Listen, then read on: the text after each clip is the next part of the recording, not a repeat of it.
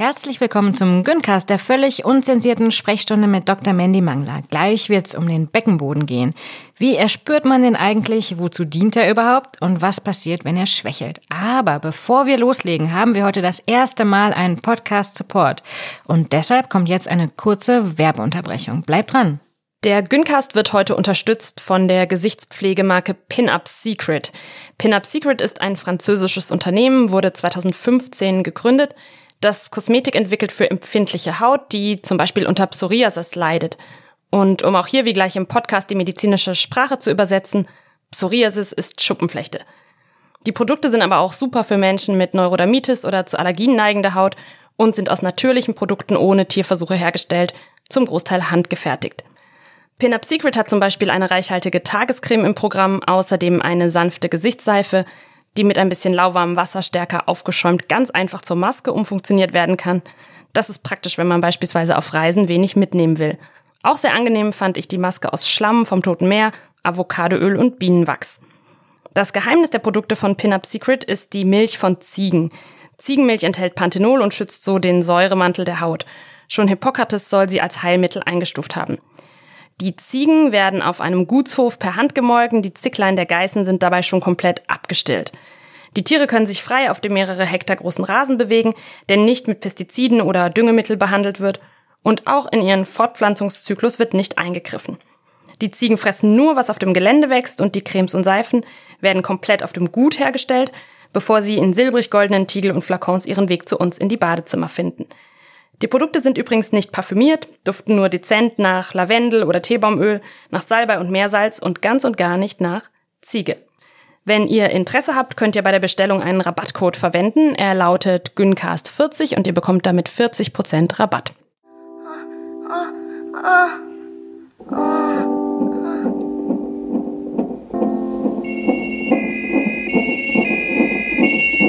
Chefin, bitte in OP.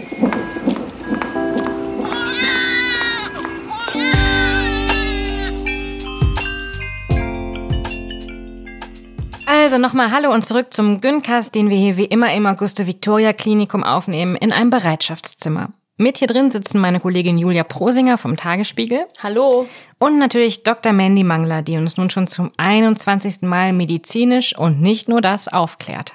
Ja, willkommen in Berlin-Schöneberg. Toll, dass ihr alle zuhört. Um die vielen Fragen rund um den Körper von Frauen und Menschen mit Uterus ein bisschen zu strukturieren, begleiten wir nun schon eine Weile eine noch recht junge Person durchs Leben. Sie hatte in der ersten Folge ihre Menarche, also das erste Mal ihre Tage. Wir haben mit ihr über Anatomie, Lust, Verhütung, Geschlechtskrankheiten, Kinderwunsch und vieles mehr gesprochen. Hört das alles gern nochmal nach. Heute soll es um den Beckenboden gehen der für ganz viel, was wir im Leben machen, wichtig ist. Fürs Heben, fürs Niesen, fürs Pinkeln beim Sport, aber auch fürs Schwangersein, Gebären und natürlich für guten Sex. Mir war das alles lange nicht klar. Überhaupt habe ich den Eindruck, dass das ein ziemlich vernachlässigter Muskel ist, aber eben auch ein bisschen mysteriös. Mandy Esther, wann habt ihr vom Beckenboden zum ersten Mal erfahren? Ja, also ich glaube, das war beim Yoga. Da war ich so Anfang Mitte 20. Da war dann immer die Rede davon, dass der bei bestimmten Übungen angespannt werden soll, um das sogenannte Zentrum, whatever this may be, zu stärken. Und dann über die Jahre und drei Geburten hinweg und Schwangerschaften habe ich den dann immer besser kennengelernt. Was ich aber so schön daran finde, ist, dass wir uns eigentlich nicht damit abfinden müssen, dass es dem Beckenboden vielleicht mal nicht so gut geht, sondern dass man ihn echt super trainieren kann und dass man die Ergebnisse total schnell spürt. Also nicht so zum Beispiel wie, als würde man den Bizeps aufbauen wollen, wo erstmal gar nichts passiert. Und in den Rückbildungskursen ähm, nach den Schwangerschaften haben die Frauen, die die veranstaltet haben, dann so Filzmodelle rumgereicht von Beckenböden. Seitdem habe ich eine ungefähre Ahnung davon, wie dieser Muskel aussehen könnte. Ja, also ich habe im Studium als Aerobic-Trainerin gearbeitet und da, glaube ich, da ist der Beckenboden so zum ersten Mal aufgetaucht. Weil im Medizinstudium selber hat er nicht so eine riesige Rolle gespielt, außer im Anatomiekurs. Und in der Schule lernt man ja auch nicht wirklich was über den Beckenboden. Und deswegen finde ich auch, Julia, bleibt der Beckenboden irgendwie so ein bisschen mysteriös. Und es gibt so drei Zeiten im Leben einer Frau, um sich mit dem Beckenboden zu beschäftigen. Und zwar einmal so in den 20er Jahren, dann in der Schwangerschaft oder nach der Geburt und dann wieder, wenn man ein bisschen älter wird. Und äh, wenn man so um die 20 ist, dann kann man sich mit seinem Beckenboden beschäftigen, um ihn dann präventiv zu stärken. Und aber auch um Orgasmen zu verbessern oder um die Körperhaltung zu optimieren. Und wir wollen uns heute also auf diesen Zeitraum konzentrieren. Unsere junge Frau ist jetzt Ende 20 und wir können dann die zwei anderen Zeitpunkte, also Schwangerschaft und Beckenboden und ähm, die ältere Frau und Beckenboden, die besprechen wir dann, wenn sie dran sind im Leben unserer Frau. Denn besonders Schwangerschaft, aber auch Kontinenz, das sind so extra Folgen, über die wir gern genauer berichten würden. Denn meistens kümmern sich ja Menschen leider nur um ihren Beckenboden, wenn da irgendwas im Argen ist. Also schön wäre es ja, wenn wir aus dieser Folge mitnehmen könnten, dass es besser wäre, einen Schritt voraus zu sein und seinen Beckenboden aktiv so als Teil seiner Gesundheit und seines Körpers zu betrachten und den Beckenboden auch täglich zu pflegen, so wie man Zähne ja auch täglich pflegt. Esther, du hast vorhin von den Filzmodellen der Beckenböden gesprochen. Ich habe so einen noch nie gesehen. Mandy, kannst du uns erklären, wie der Beckenboden aussieht? Ja, also ich würde gerne einmal mit euch so ganz genau den Beckenboden angucken, damit man hinterher, wenn, wenn wir darüber gesprochen haben, dann so ein richtiges Verständnis hat, wie der Beckenboden eigentlich aussieht, wo der liegt. Und ähm, ich glaube, das hilft dann auch, ähm, um den Beckenboden zu trainieren. Also ihr kennt ja alle noch die Skelette, die wir im Biounterricht immer angeschaut haben. Also und wenn man sich das Becken anguckt, das ist ja nach unten offen, einfach das ist ja einfach so ein Loch im knöchernen Becken. Und ähm, da, das geht natürlich so nicht, weil da würde ja alles rausfallen. Und wenn man sich jetzt also den Beckenboden betrachtet, dann muss man erstmal kurz mit dem Bauchraum äh, anfangen und mit dem Zwerchfell. Das Zwerchfell, das heißt ja auch Diaphragma. Das ist altgriechisch für Zwischenwand. Und es ist ja so eine Muskelplatte, die den Bauchraum nach oben begrenzt. Ne? Und der Beckenboden begrenzt diesen riesigen Bauchraum nach unten. Und im Bauchraum, da liegen ja alle Organe drinne, so die Leber und der Darm und der Magen. Damit die Organe also nicht aus dem Becken nach unten fallen, musste die Natur sich eine Verschlussschicht ausdenken und das ist eben der Beckenboden. Aber so richtig wichtig wurde das erst mit dem aufrechten Gang. Also dann haben ja Tiere wie zum Beispiel Ziegen keine Probleme mit dem Beckenboden. Nee, also andere Säugetiere haben nicht die, zumindest nicht die gleichen Probleme mit dem Beckenboden wie wir Menschen, dass eben durch den aufrechten Gang sehr viel Druck auf diesem Beckenboden entsteht, beziehungsweise unsere Organe nach unten drängen und da eben auch die Kontinenz mit verknüpft ist. Und wir sind übrigens nicht nur zu aufrecht, sondern auch zu schlau.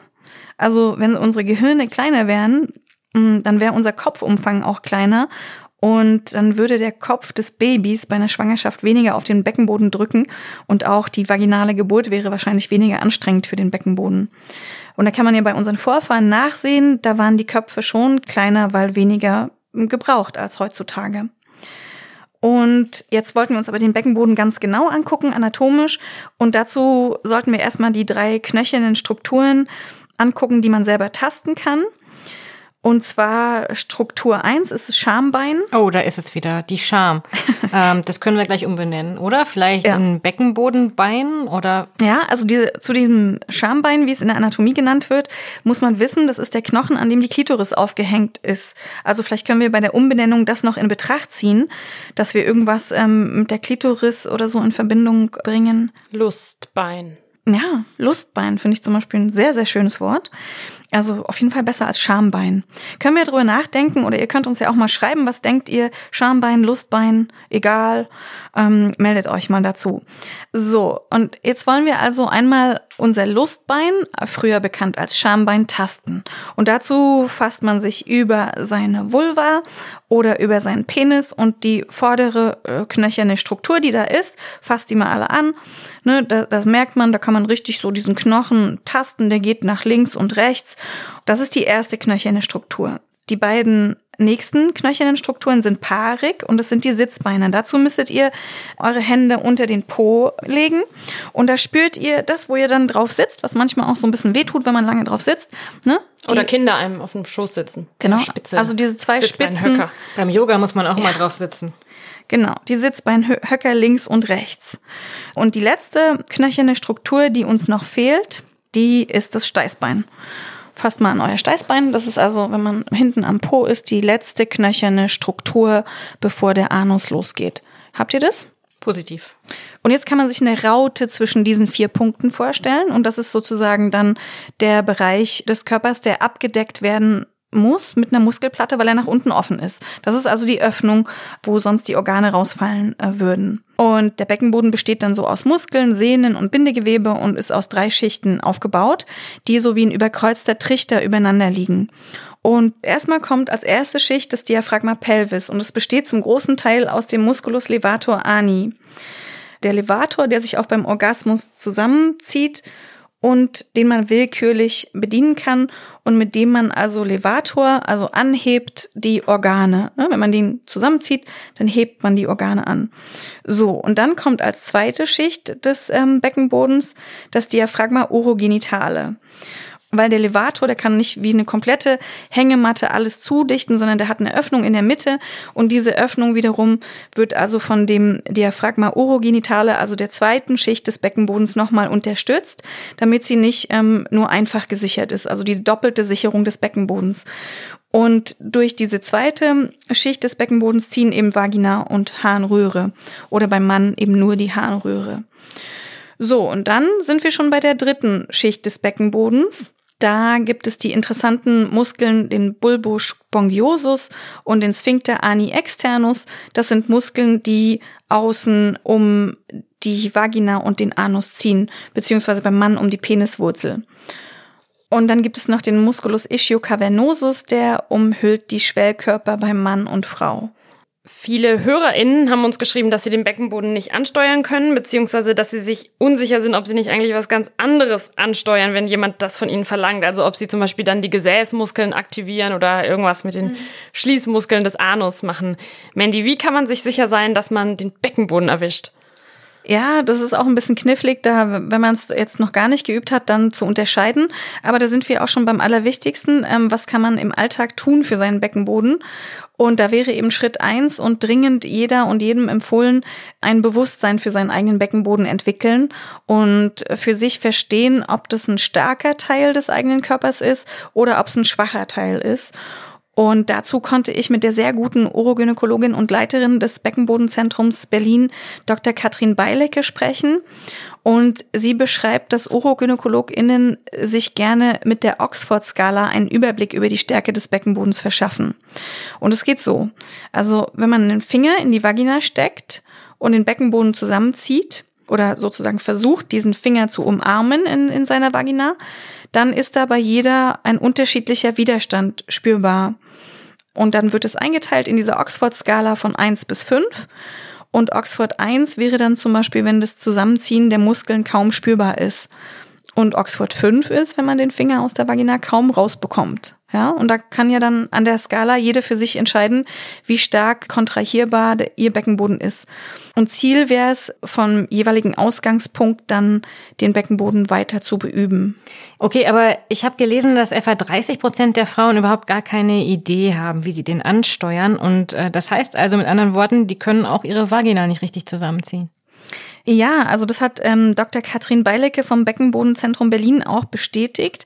Wenn man beim Pinkeln auf der Toilette mal kurz den Strahl anhält, das ist dann ein Teil des Beckenbodens. Und eine Zeit lang hat man gedacht, das ist eine super Übung und hat allen immer geraten, ja, beim Wasserlassen, ja, hier so drei, vier Mal den Strahl anhalten, dann ist es ein Training für den Beckenboden, aber das ist obsolet, also das hat man hinter sich gelassen, weil man inzwischen weiß, dass es zu einer Reizblase und Resthahn führen kann oder zu Dranginkontinenz, also dass man das ständige Gefühl hat, ähm, dass man auf Toilette muss, auch wenn man gar nicht muss. Und deswegen kann man das schon machen, aber nur einmal so, um auszuprobieren und nicht so ständig. Und daher, um jetzt noch besser das rauszufinden, wie gesagt, den Finger in die Vagina und den Finger versuchen zu umschlingen und einzusaugen, das wäre dann eine gezielte Levator-Aktivierung. Also da würde man gezielt diesen Musculus levator ansprechen, wenn man den noch nicht ganz genau lokalisieren kann. Und wenn Kinder laufen lernen, dann lernen sie ja übrigens auch ihre Beckenbodenmuskeln zu benutzen. Und deswegen sind ja Kinder auch noch nicht so richtig kontinent, bevor sie laufen lernen.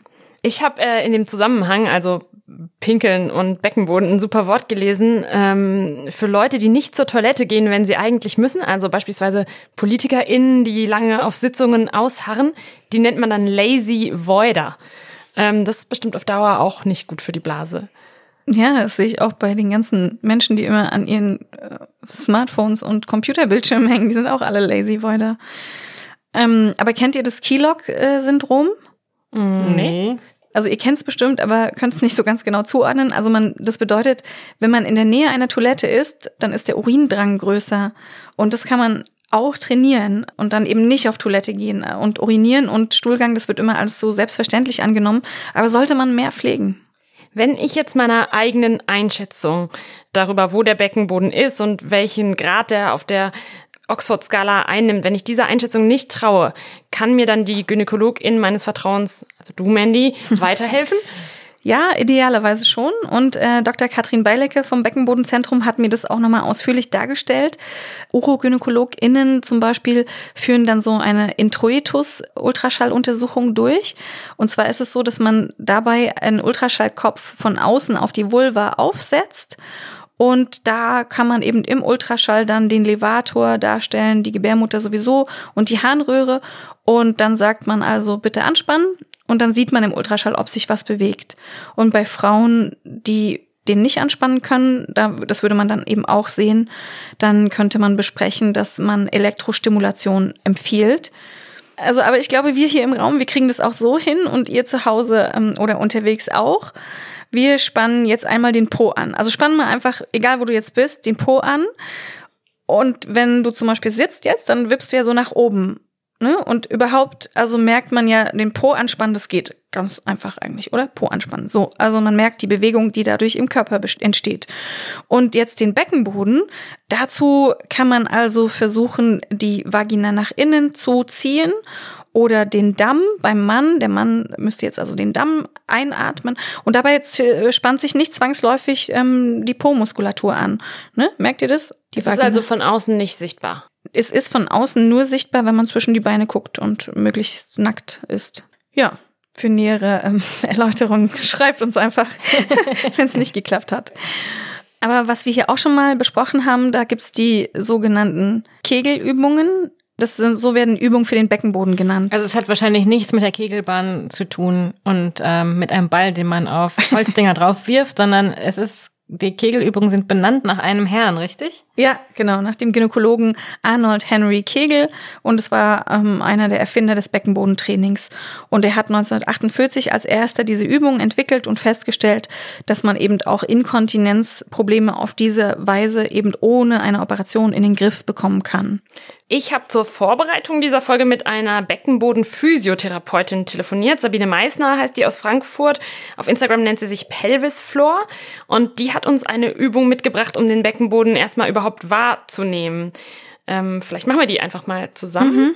Dann legt euch doch mal auf den Boden in diesem winzigen Bereitschaftszimmer, wenn das irgendwo für euch geht. Einer muss unter den Tisch. Ist da. Okay, gerne. Ich bin unten. So, genau. Am besten in Fötusstellung, dann nehmt ihr auch weniger Platz weg. Genau. Und jetzt eine Hand über die Vulva, also sozusagen zwischen, wir haben jetzt das Schambein umgetauft in Lustbein, zwischen Lustbein und Steißbein. Äh, könnt ihr entweder einmal vorne durch die Beine machen oder hintenrum, wenn ihr da besser drankommt. Genau. Und jetzt ganz tief ein- und ausatmen.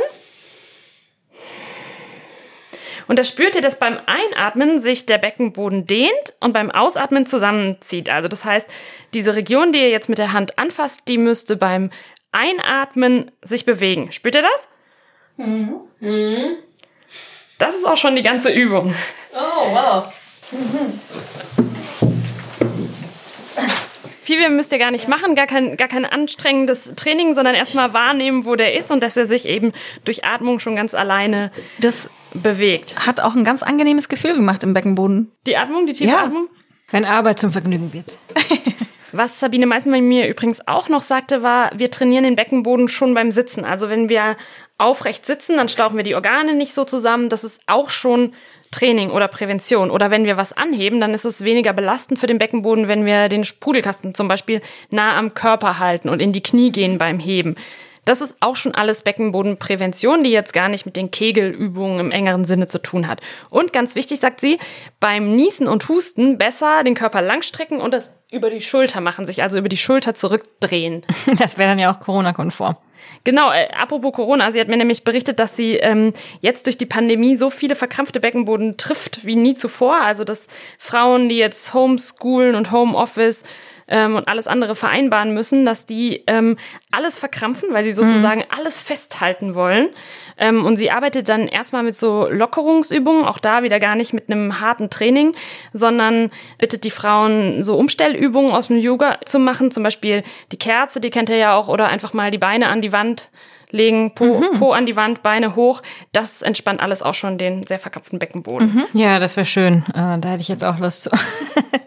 nee, vielleicht sollten wir auch einfach anfangen zu sagen, das schlägt mir auf den Beckenboden statt das schlägt mir auf den Magen. Mhm. Ähm, vielleicht. Ähm, wir haben ja jetzt über Frauen und Menschen mit Uterus, Vulva, Vagina gesprochen, aber Mandy, es werden doch eigentlich alle Menschen mit einem Beckenboden geboren. Ja, Personen mit Penis haben auch einen Beckenboden und ob sie die Übung richtig machen, das zeigt sich dann an der Peniswurzel. Genauso wie die Vulva sich so ein bisschen bewegt und hoch und runter ähm, wippt, da bewegt sich auch die Peniswurzel. Und bei Männern können Erektionsstörungen mit gezieltem Beckenbodentraining behoben werden, weil der Penis besser durchblutet wird. Also wenn die Beckenbodenmuskulatur angespannt wird, dann verschließen sich bei Männern nicht nur Darmausgang und Harnröhre, sondern es werden auch die Gefäße verschlossen, die aus den Schwellkörpern kommen und dadurch wird der Rückfluss des Blutes erschwert. Also das führt im Prinzip zu einer längeren oder stärkeren Erektion. Und es ist aber auch wichtig bei Männern gegen Inkontinenz, da jeder zehnte Mann über 65 betroffen ist und Männer ja häufig auch unter erschwertem Wasserlassen leiden, also dann viel länger für Wasserlassen brauchen. Und besonders wenn dann noch Prostataerkrankungen oder sogar Krebs vorkommt oder dort operiert wird, dann kommt es noch häufiger zu Beckenbodenproblemen bei Männern. Sind denn die Beckenböden von Personen mit Vagina anfälliger als die Beckenböden von den Personen mit Penis? Ja, das schon, aber das liegt nicht nur an der möglichen Belastung durch Schwangerschaft und oder Geburt, sondern auch daran, dass wir mehr Öffnungen haben, ne, als Personen mit Penis, also mehr Öffnungen im Beckenboden, wenn wenn Frau so will weil wir die Vagina haben, die dem Mann fehlt. Und es liegt an hormonellen Veränderungen, beispielsweise auch in den Wechseljahren. Bis zu 50 Prozent aller Frauen sind im Laufe ihres Lebens von einem nicht intakten Beckenboden betroffen. Und wenn diese Beckenbodenmuskulatur geschwächt ist, dann können Rückenschmerzen die Folge sein aber auch Einschränkungen der Sexualität oder Senkungen von inneren Organen oder Inkontinenz. Und bei Endometriose oder auch einfach starken Regelschmerzen die wir in Folge 16 besprochen haben, ähm, kann der Beckenboden total verkrampft sein. Und bei Krankheiten wie beispielsweise dem Vaginismus ist der Beckenboden sogar der Verursacher. Das besprechen wir dann nochmal in einer eigenen Folge. Wenn du, Mandy, in deinem Alltag auf einen total verkrampften oder geschwächten Beckenboden bei einer Patientin triffst, was machst du dann? Ja, also es ist wichtig zu verstehen, woher die Verkrampfung kommt und ähm, was sie ausgelöst hat. Also sind es zum Beispiel organische Ursachen oder ähm, steckt dahinter eine stärkere Einschränkung durch Erfahrungen mit sexualisierter Gewalt oder ist es eine Person, die schlicht und ergreifend nicht penetriert werden möchte? Je nach Ursache gibt es dann verschiedene Lösungskonzepte. Und wenn der Beckenboden zu schwach ist, was passiert dann? Ja, dann kann man Verschiedenes verschreiben. Und Dr. Katrin Beilecke, die Leiterin des Beckenbodenzentrums in Berlin, verschreibt dann zum Beispiel regelmäßig ähm, so Elektrostimulation und auch Manschetten, zum Beispiel so Oberschenkelmanschetten, die sehen dann aus wie Hosenbeine und dazu gibt es Vaginalsonden. Das ist dann ähnlich wie so ein EMS-Training, also elektrische Muskelstimulation. Das sind also so kleine Devices, die man dann in die Vagina steckt und die senden dann Impulse ab und stimulieren dann die Muskeln wieder und dann werden sie stärker und irgendwann kann man dann die Muskeln noch besser willkürlich bedienen. Und diese Geräte, die sind verschreibungspflichtig. In der Rückbildung nach der Geburt kann man diese normalerweise verschreiben lassen und nach der Geburt sollte man dann so drei bis sechs Monate damit üben, zum Teil auch schon während der Schwangerschaft. Und wart ihr mal beim Kieseltraining? Nee. Da gibt's so Geräte, die oder bei der Physiotherapie auch, da kann man seine Beckenbodenmuskeln testen und trainieren. Und was auch verschrieben wird, ist Elfi. Das ist so ein Tool aus wasserfestem, mintgrünen Silikon, hat ungefähr die Größe eines Tampons und der wird in die Vagina eingeführt und dann hat das äh, Elfi per Bluetooth Kontakt zu deinem Handy und es kostet so knapp 200 Euro und funktioniert dann auch mit Biofeedback. Also meldet dir zurück, wie stark du deinen Beckenboden angespannt hast. Misst dann die Muskelstärke, stellt dir kleine Aufgaben auf dem Smartphone und dann hüpft so ein kleiner Edelstein rum, den äh, Frau mit Hilfe ihres Beckens bewegen kann. Wow, das ist, das ist toll. Das möchte ich mir auch gerne mal beschreiben lassen. Das ja, klingt, klingt gut. Wie ja. nach einem PS4-Ersatz oder so. Ja? Kann ich dann direkt mitspielen. Ähm, Elfie, der Name hatte eigentlich was mit Elvis zu tun. Also Elvis the Pelvis hieß ja doch auch. Wir erinnern uns an ihn. Ähm, und Elvis war ja auch der erste Mann, der quasi vor Publikum seinen Beckenboden trainierte. Jedenfalls bevor er dann sich den Banana Pancakes total verschrieb. Ja, genau. Und was auch wieder beweist, wie gut Tanzen und Hüftschwung sein kann für den Beckenboden. Und äh, Twerking trainiert den Beckenboden übrigens auch. Ähm, also mit dem Po wackeln, tanzenderweise und Bauchtanz sowieso und Pole Dance ist auch hilfreich. Und was auch zu einem guten Training gehört, sind dann sogenannte Pessare in verschiedenen Formen. Das sind Gegenstände, die Frau wie Tampons einführt, zum Beispiel in Würfelform und dann damit übt. Das ist jetzt dann schon, wenn eine Beckenbodenschwäche festgestellt ja, genau. wurde. Aber ist es denn für unsere junge Frau, die noch keine Schwangerschaft hatte, Ende 20 ist, sinnvoll, den Beckenboden bei jedem Überqueren jeder Türschwelle anzuspannen? Das schrieb uns eine Hörerin, dass sie das immer so macht. Oder an jeder Ampel, wie es zum Beispiel Frauenmagazin immer empfehlen? Also toll ist ähm, an diesen Empfehlungen schon mal, dass es ein Bewusstsein für den Beckenboden gibt und dass man eben auch empfiehlt, sich dem zu widmen. Man sollte jetzt halt auch nicht übertreiben. Da ist es besser, also Qualität statt Quantität zu liefern. Also lieber äh, dann einmal am Tag ordentlich den kontrahieren und sich besinnen bei eben Bewegungen oder schwerem Tragen oder Husten, Niesen und so, dass man da eben äh, auch auf den Beckenboden aufpasst. Ich habe zweimal zur Rückbildung nach Schwangerschaften Cantinica gemacht. Das ist eine Methode, die äh, wurde erfunden von der Schweizerin Benita Cantini und die ist bestimmt nicht wirklich für jede gut, denn die Anleitungen der Trainerin sind meistens total lyrisch. Man soll zum Beispiel einen Tautropfen mit der Ferse aufsaugen, da darf man sich nicht ablenken lassen, oder Honig irgendwo reinsaugen und so. Und bevor man überhaupt erst anfängt zu tun, richtet man sich erstmal total gewissenhaft auf. Dann stellt man sich so die Muskelstruktur Strukturen vor, die wir besprochen haben und versucht, die wirklich ganz gezielt anzuspannen, sie miteinander zu vernetzen und dann so kleine Pulse auszusenden. Mhm. Von außen sieht man daher echt kaum was, aber wenn man das richtig macht, dann spürt man nach so ein paar Trainingseinheiten, wie sehr ein so ein neuer Beckenboden plötzlich aufrichtet und wie sehr der mhm. tatsächlich eine gute Haltung führen kann, bis zu den Halsfalten hin. Also man, der Hals wird sogar länger. Es ist wirklich verrückt. Mhm. Äh, vor allem, wenn man dann spürt, wie wirklich alles miteinander zusammenhängt hängt. Also ich hatte zum Beispiel während dieser Rückbildungsgeschichten so einen massiven, fast schon hexenartigen Stillbuckel. Also er, er kennt es, man beugt sich die ganze Zeit nach vorne zu dem Neugeborenen und beugt sich quasi gar nicht mehr zurück in seinem Leben und schon entsteht wie so eine komische Verkrümmung. Und den habe ich damit wirklich in den Griff bekommen. Und wie gesagt, also der Effekt ist total super für Ungeduldige. Man merkt nicht, dass es eine Schweizerin erfunden hat. Also es geht überraschend schnell.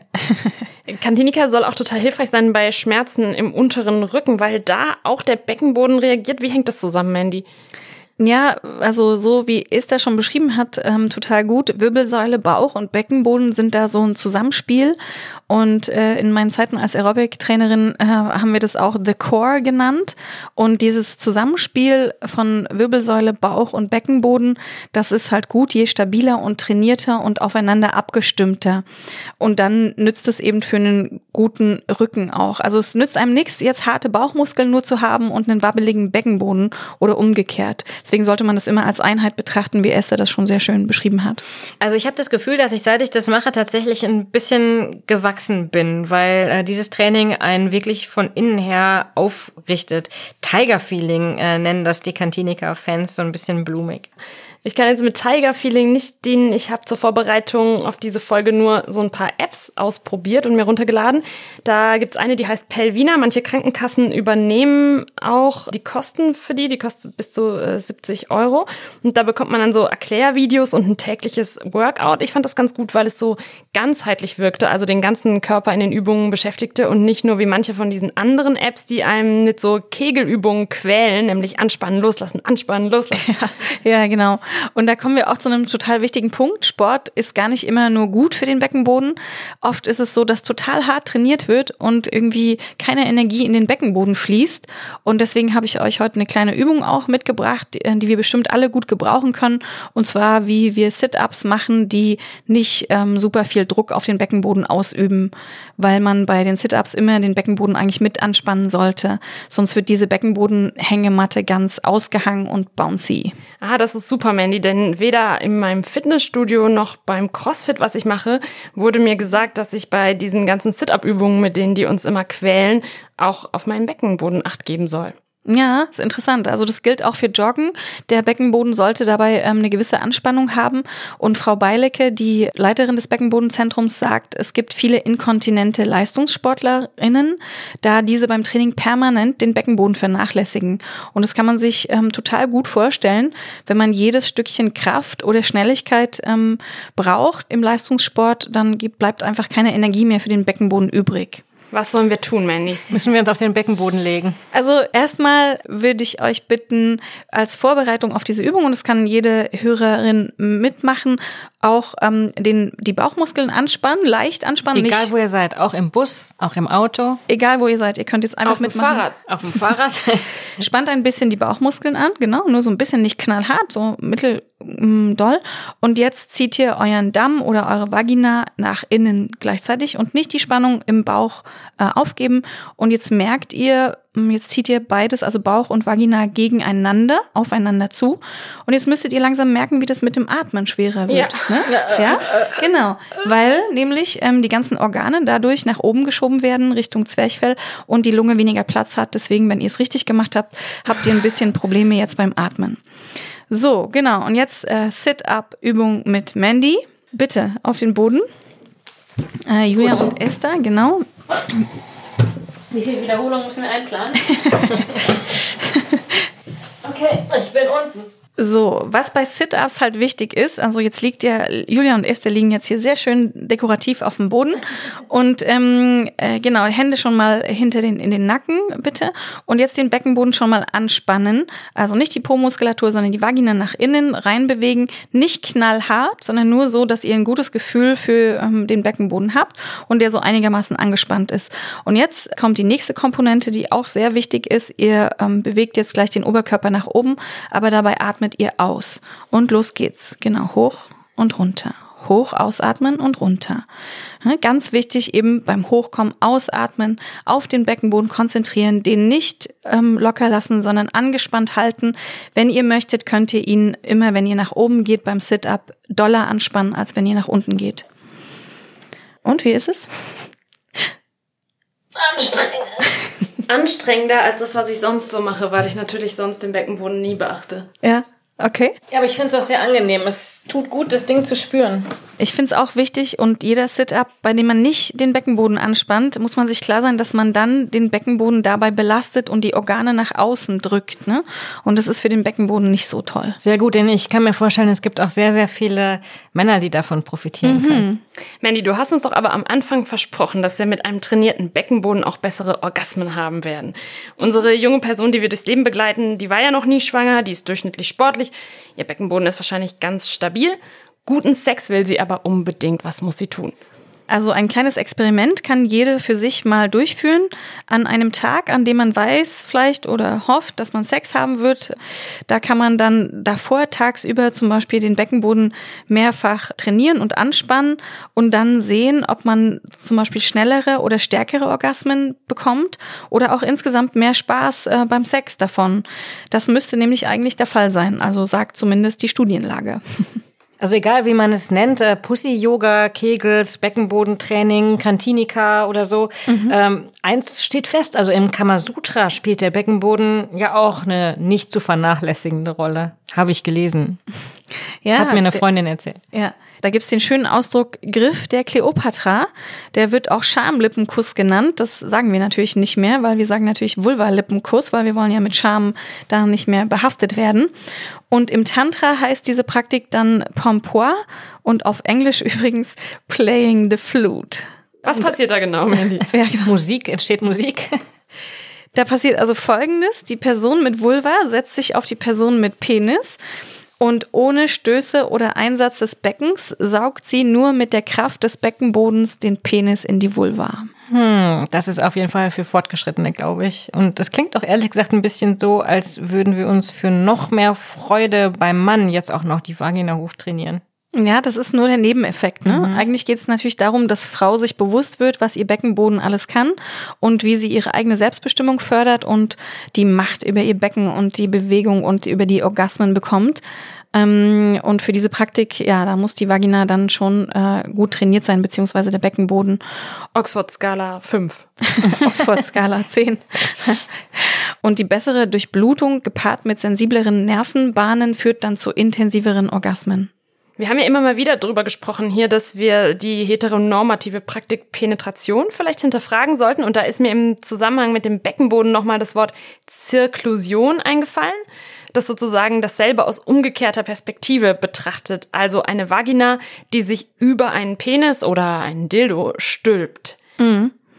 Also ich finde das ganz großartig, das Wort, ja. Ich finde, wir sollten es alle üben. Zirklusion. Das ist ein echter Zungenbrecher. Zirklusion, Zirklusion und dann Zirklusion das, und dann das Verb dazu zirkludieren, glaube ich. Ja. Es gibt auch einen völlig neuen Spielraum für, ähm, um, um einfach zu schimpfen, ja. Also Corona zirkludiert mein Life, um nur eines der harmloseren Beispiele zu nennen. Zirkludier dich. Ja. ja, also es ist ein super Wort, ja. Ähm, man sollte sich fragen, wie man Zirklusion bei sich selbst gestaltet und das ist deutlich aktiver als so diese passive Art der Penetration. Und es geht halt nur, wenn Frau weiß, wo ihr Beckenboden liegt. Und nochmal zur Verdeutlichung, also die Vagina ist ein Schlauch, der im Grunde genommen wenig kann. Ähm, was sie bewegt, ist immer der Beckenboden. Und wenn beim Orgasmus etwas kontrahiert, also sich bewegt, dann ist es auch immer der Beckenboden. Man könnte auch sagen, dass Sex ein lebenslanges Training ist für den Beckenboden, oder? Und es gibt ja diese Kugeln, die man sich einführen kann, sogenannte Liebeskugeln. Ist das denn sinnvoll? Es ist zumindest nicht ganz eindeutig. Ich habe darüber mit zwei Beckenboden-Physiotherapeutinnen gesprochen und die raten eher ab. Also die sagen es schon okay, sich die Liebeskugeln mal einzuführen mit ein bisschen Gleitcreme und dadurch dann auch den Beckenboden wahrzunehmen, zu spüren. Das finden sie super. Oder die auch beim Sex einzusetzen. Aber diese Trainingshinweise, die es eben vor allem in Frauenmagazinen immer gibt, dass man also die Liebeskugeln 15 Minuten drin lässt und dann so eine Art Vagina-Gewichtsheben macht, zum Beispiel beim Einkaufen, wie es dann immer heißt, oder beim Wäschefalten. Ja, also das finde ich übrigens den Hammer, dass in diesen ganzen Frauenmagazinen dann immer so eine Bilder zementiert werden, ähm, dass wir Wäsche waschen und einkaufen und äh, dann noch unsere Vagina trainieren. Also ich finde es echt ähm, ja, genau. merkwürdiges Bild, was da generiert wird. Ja? Oder auch gerne in der Schlange an der Kasse soll man das machen. Ja, ja ich denke da manchmal dran, wenn ich in der Kassenschlange stehe, äh, beim, beim Rewe oder beim Edeka. Und ich denke so, wie viele Frauen um mich herum werden jetzt hier auch gerade ihre Kegels machen. Ja, das genau. ist einfach vollkommen lächerlich. Wir sollten das lieber durch feministischere mhm. Beispiele ersetzen. Was, was gibt's da beim Leiten einer Nation, beim Fliegen eines Flugzeugs? Da mhm. sitzt man ja auch. Was könnte das sein? Ja, aber generell auch dieser Gedanke, dass wir sozusagen in unserer leistungsoptimierten Gesellschaft jetzt auch noch zusätzlich die ganze Zeit an unseren Beckenböden arbeiten müssen. Dieser Gedanke, sagen die ähm, Beckenboden-Physiotherapeutinnen, führt nämlich dann auch dazu, dass Frauen bei ihnen mit ganz arg verkrampften Beckenböden landen, was dann wieder kontraproduktiv ist, weil es auch inkontinent machen kann. Ja, also das ist auch ein Problem, aber das ähm, ist nicht ganz so prominent das Problem, wie dann wirklich eben die Probleme, die aus einem schwachen Beckenboden resultieren. Müsst ihr eigentlich wie ich beim Thema Liebeskugeln auch immer an das Bangkoker Rotlichtviertel Pat Pong denken? Also wer schon mal als Backpacker in durch Thailand gereist ist, der hat ja diese Werbung bestimmt gesehen oder sich mal so einen Abend angeschaut. Da werden Tischtennisbälle aus Vaginas geschossen. Es gibt Vaginas, die an Zigaretten saugen können. Ist das alles die Kraft des Beckenbodens? Ja, also ich finde es auch äh, sehr beeindruckend, wenn Frauen mit der Vagina rauchen können und dann kann, können die so richtig den Rauch einziehen und rauspusten. Ist das denn eigentlich gesünder, als direkt über die Lunge zu atmen? Dann würde ich das Für, führt weniger, zu weniger Lungenkrebs auf jeden Fall. Das ist super. Es ist ein bisschen kalt, wenn man jetzt rausgeht vor die Tür bei dem Wetter, meine zu rauchen. Also, Mandy, du hast äh, vorhin kurz das Zwerchfell erwähnt. Äh, das kommt ja äh, beim Singen und Atmen zum Einsatz. Siehe auch hier wieder Elvis the Pelvis. Wenn ich also im Chor bin, trainiere ich ich automatisch auch meinen Beckenboden mit und belästige nicht nur die, äh, das Publikum mit meiner schrägen Stimme. Ja, also richtige Profis, die können ihren Beckenboden sehr gut bedienen. Und beim Einatmen, da, da zieht sich ja das Zwerchfell zusammen und zieht die Lunge auseinander und Luft kommt in die Lunge hinein. Und die Bauchorgane werden dadurch halt einfach nach unten gedrückt, weil der Platz dann kleiner wird. Und der Beckenboden merkt dann diesen Druck der Organe und dehnt sich deswegen ein bisschen aus und senkt sich nach unten. Und beim Ausatmen, da hebt sich das Zwerchfell wieder an und die Beckenbodenmuskulatur zieht sich wieder zusammen und der Beckenboden steigt dann wieder nach oben. Und das kann man dann in so einem Beckenboden-Ultraschall auch sehr schön sehen. Wir werden ja noch ganz viel über den Beckenboden reden, wenn es dann um Schwangerschaft, Geburt und Rückbildung geht und auch später nochmal, wenn unsere junge Person, die wir durchs Leben begleiten, älter ist und Inkontinenz vielleicht ein Thema sein könnte. Trotzdem würde ich euch beide, die ihr ja zusammengezählt acht Kinder geboren habt, fragen, ähm, wenn ihr sagt, ihr habt gespürt, dass in dieser Zeit euer Beckenboden nachgelassen hat. Was habt ihr denn dann gespürt? Ja, das ist echt schwer zu beschreiben. Ich komme nicht über die acht Kinder hinweg, äh, Manny. ähm, nee, das ist schwer zu beschreiben. Vielleicht ist es so ein bisschen so, als hätte, ähm, wenn man sich Elvis Gitarre vorstellt. Also normalerweise sind die Seiten total gespannt und liegen nah am Steg, aber nach so einer Geburt fühlt sich so ein bisschen so an, als hätte jemand dran gedreht oben und die Seiten hängen so ein bisschen runter und es macht dann noch wow, wow, Dengel, Dengel. Ähm ich war zum Beispiel vor der äh, Pandemie natürlich ähm, mit einem meiner Kinder im Jump House. Das ist diese Trampolinwelt. Und da sagte eine Frau, die ähm, tapfer neben mir hüpfte, oh Mann, ich bin so froh, dass ich nur 20 Minuten gebucht habe. Und wir wussten natürlich beide, wovon sie redet. Ja, das ist lustig, weil es gibt doch diese Studie auch mit Trampolinspringerinnen, ähm, sehr bekannt, die tatsächlich oft von Inkontinenz betroffen sind, weil eben dieses Hopsen den Beckenboden so sehr anstrengt. Der schwingt dann ganz intensiv und über die Jahre äh, lastet dann immer wieder der Druck der Organe auf dem Beckenboden und der schwächelt dann. Kate Winslet hat, glaube ich, bei Graham Norton mal gesagt, dass sie auch nicht mehr Trampolin springen kann, eben weil sie dann Urin verliert. Mhm. Und es hatte bei ihr auch mit den Geburten zu tun. Also jede zehnte Frau trägt von einer Geburt auch einen Beckenbodenschaden oder eine Problematik davon, weil Bänder und Muskeln überdehnt wurden oder zum Teil auch ähm, unbemerkt abreißen. Dann senken sich Gebärmutterblase und ähm, Darm ab. Und es kann dann bis hin zu einem Gebärmuttervorfall gehen. Da hängen dann wirklich ganze Organe aus der Vagina oder die Harnblase beult zum Beispiel die Vaginalwand aus und drückt sich in die Vagina. Ist es denn sinnvoll, Mandy, wenn ihr merkt, dass eine Gebärende sozusagen zur Risikogruppe für solche Vorfälle gehört, dann gleich bei ihr einen Kaiserschnitt vorzunehmen? Na, das ist schwierig zu sagen, ne? ähm, weil es dazu auch zu wenige Studien gibt. Aber da hast du einen sehr guten Denkanstoß gegeben, auf jeden Fall, Julia. Es müsste idealerweise die Frauen, die von einer vaginalen Geburt Probleme bekommen, also die müssten rausgefunden werden und vielleicht dann prophylaktisch entweder schon behandelt werden, also Beckenbodenstärkung oder sowas. Ähm, oder man müsste dann mit ihnen diese Geburtsform durchsprechen. Und es gibt ja jetzt eine neue Leitlinie, unsere Fachgesellschaft zur vaginalen Geburt. Und die soll eben auch darum gehen, dass man als ähm, Schwangere die Vor- und Nachteile einer vaginalen Geburt kennt. Man wird sonst immer sehr genau über einen Kaiserschnitt aufgeklärt, aber nicht über die vaginale Geburt. Und ähm, das soll sich jetzt ändern.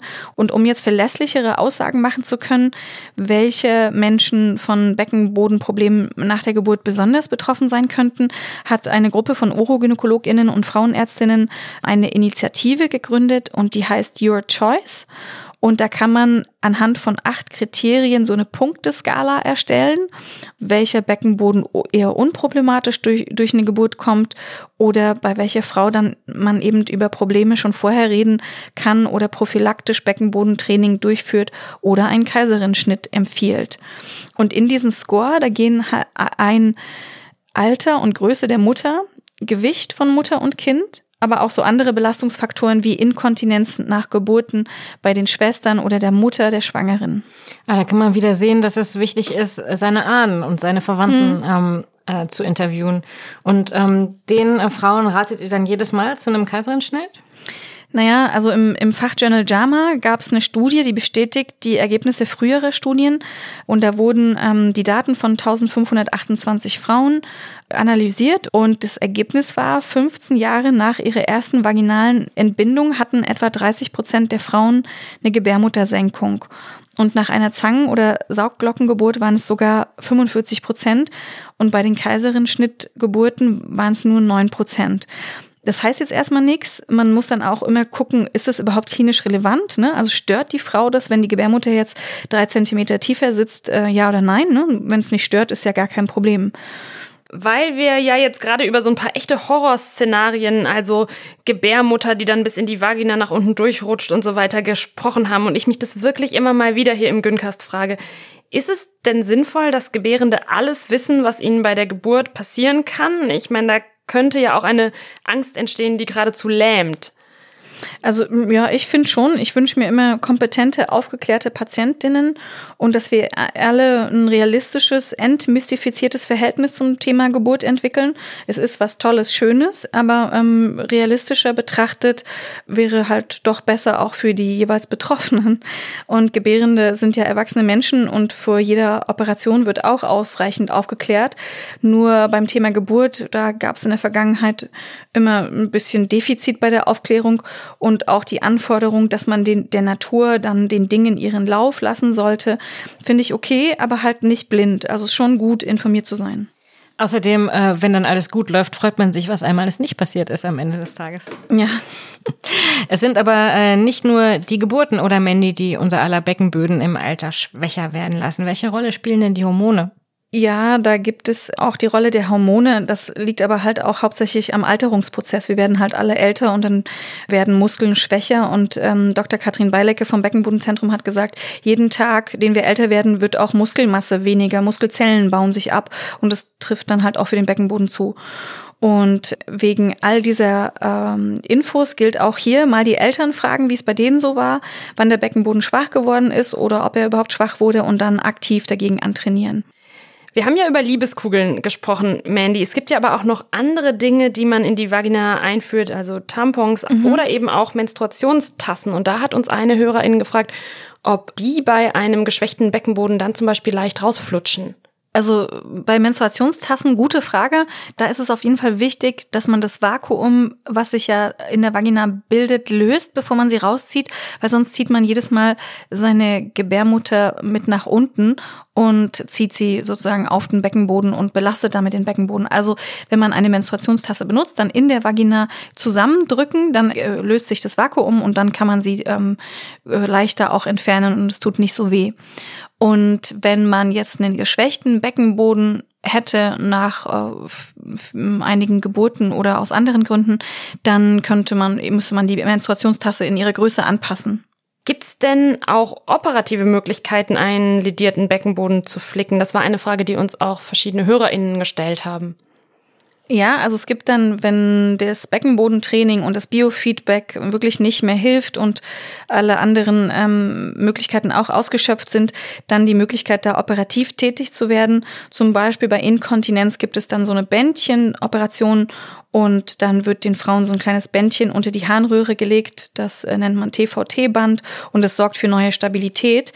Oder dann gibt's weitere Verfahren mit so Bulking Agents, da spritzt man Hyaluronsäure in die Vagina oder neben die Harnröhre und will damit den Schließmuskel unterpolstern, wirkt halt wie bei allem, was man in den Körper spritzt, nicht so ewig lange. Aber besser ist, wie, wie wir auch schon jetzt erarbeitet haben, Prävention. Und dass man eben darauf hinwirkt, ähm, dass man einen starken Beckenboden hat. Ja, und deswegen habe ich heute was mitgebracht, wieder für euch, was evidenzbasiertes heute. Freut ihr euch schon? Ja. ja wisst ihr, wisst ihr schon, was es ist? Ich bin auch ein bisschen aufgeregt, weil es hat, es hat bestimmt oh. mit einer Aufgabe zu tun. ja. Ähm, Julie hat was ganz Großes, Schwarzes ausgepackt. Ja, so eine Art Router. Ein Router? Ja, eine Fritz. wir uns äh, connecten sollen mit unserem mhm. Beckenboden. Wie heißt das? Da steht, steht da drauf. Ah. Ähm, ich krieg's aber nicht auf. Esther, vielleicht bist du da geschickt. Okay, ich kann dir schon mal erzählen. Ich habe ähm, dazu mir eine Studie angeguckt, die ich total interessant fand, weil ähm, es war eine Studie, die über Amazon gelaufen ist. Das ist das erste Mal, dass ich weiß von einer Studie, die von Daten einfach auf Amazon gewonnen wurde. Aber wir gucken erstmal das Mitbringsel an. Oh mein Gott, was ist das denn? Das, das ist wie so ein Tulpen, äh, Tulpenstrauß, nicht Tulpenstrauß, sondern ich bin schon ganz nervös, ein Tulpenstrauß, den ich ja. mir gestern gekauft habe. Ähm, aber was macht man damit? Es sind äh, grüne Silikonfäden an Silikonblüten. Mhm. Sind das Liebeskugeln? Mhm. Ja, naja, Liebeskugeln sind es ja nicht, sonst wären es ja Kugeln, aber Liebes sind Liebestulpen. Oder so Joni-Eier, kennt ihr die? Das sind so aus nee. so Rosenquarz, ach, so ein bisschen ähnlich. Okay, also du hast jetzt hier sechs so eine ähm, tulpenförmigen Silikondinger gefunden in bunten Farben und die haben Gewichte drin, ne? Richtig. Wahrscheinlich sind die unterschiedlich schwer. Ja. Ah. Und da ja hier im Raum drei Menschen mit Vaginas sind, sechs Tulpen, zwei Gramm. Tulpen für jeden, weil ich habe das noch nie ausprobiert mit so einen Gewichten.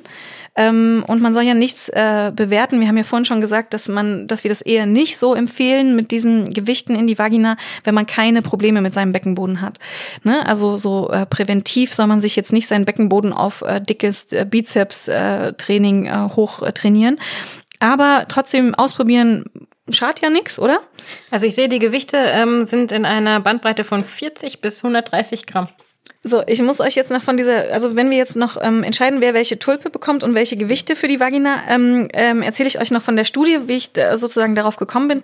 Also diese Hammer-Studie, wo äh, also Daten von Amazon analysiert wurden, von, von, von Kegelbällen und Liebeskugeln und Liebestulpen und allem Möglichen evaluiert die unglaubliche Zahl von 2574 ähm, solcher Devices, die man in die Vagina steckt zum Beckenbodentraining oder Pussy-Yoga.